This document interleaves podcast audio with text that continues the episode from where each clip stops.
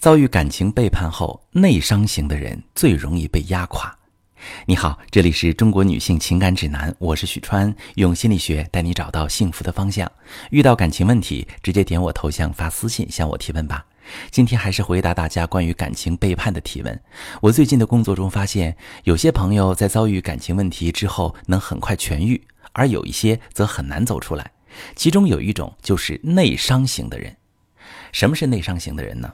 遇到问题，习惯性的自己消化，藏在心里。明明内心很在乎，但表现的就是一副没关系的样子，不想让对方担心。有一个案例，伴侣出轨之后又回归了，可是他和第三者都没有断干净，而妻子呢，这一切看在眼里，苦在心里，每天都过得很不开心。我问他：“你有没有尝试过跟他表达你的感受呢？”妻子叹了一口气说：“我害怕。”他在这段关系里有很多顾虑的地方，比如他会担心，如果直接表达自己的感受，好不容易回归的伴侣会不会又离他而去？如果他一直去重复提这件事儿，会不会让伴侣更加厌烦自己？他会非常在意伴侣的想法，宁愿压抑自己的所有感受，也不希望让伴侣觉得他是坏的。其实，在婚姻里遭遇过背叛。性格又比较内向的人，很容易出现这三种困扰。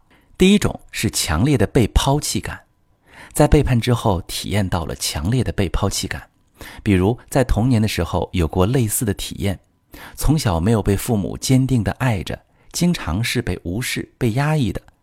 对于一个小孩来说，讨好父母失败，被父母厌恶，代表着死亡焦虑，因为孩子是没办法养活自己的。这种感觉会一直跟随到成年，你会非常在乎周围的人，尤其是长辈、领导、伴侣的认可，总是担心他们会讨厌自己。这种担心就是因为小时候体验的被抛弃感太过剧烈，直至今日仍然会让你不敢表达真实想法，一切以他人的感受为主。第二种感受是自信崩塌，怀疑过去。内伤型的人会很习惯内归因。一旦有什么事情发生，你会表现出十分的理智。明明很生气，明明很想要指责对方，最后理智一想，说到底还是自己做的不好，说到底还是自己有问题，于是又忍了下来。在婚姻里反思和复盘自己的问题是很有需要的，但把一切都怪在自己身上，一定会压抑出内伤。你会认为伴侣变心是因为自己做的不够好。伴侣和第三者断不干净，是因为自己没有价值。不被爱并不可怕，可怕的是你从内心放弃了自己，承认自己不配被爱。第三种表现是习得性无助，不敢沟通。在小时候的阴影体验和过度的自省中，你会逐渐感觉这世上除了自己不能依赖任何人，所以你习惯了一个人默默忍受这一切，即使很痛苦。很难过，也不敢和伴侣沟通，你在内心就认定了沟通是没有用的，无论怎么说，他的态度也不会改的。但你并不是真的不在乎了，你在乎，你会看他的行为反应，你会去不停推敲他的每一个互动的细节，想知道他是不是真的回归家庭，是不是背着你做了什么别的事。但是如果你一直不去说，内心长跑了几万公里，伴侣还以为你毫不费力，一点都不介意他出轨，以为你已经不爱他了。这种误会才是让两个人都在婚姻里相互折磨的根源。如果你面临类似的情况，伴侣背叛了你，可你是一个内伤型的人，独自难受，没有勇气和他沟通，那么可以去检查一下自己有没有上面这些绝对化思维，比如，他不会对我感兴趣的。他不会答应和我沟通的，他不会愿意改变的，这些都是过于绝对化的思维，让你自我设限，不敢沟通。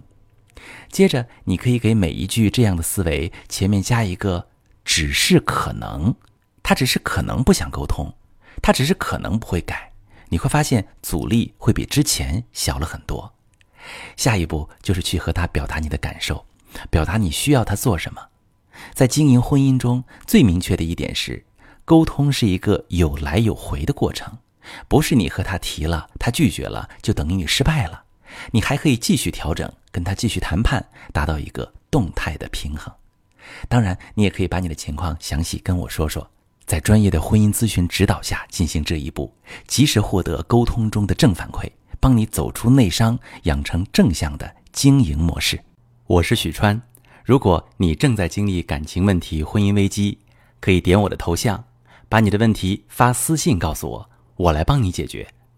如果你的朋友有感情问题、婚姻危机，把我的节目发给他，我们一起帮助他。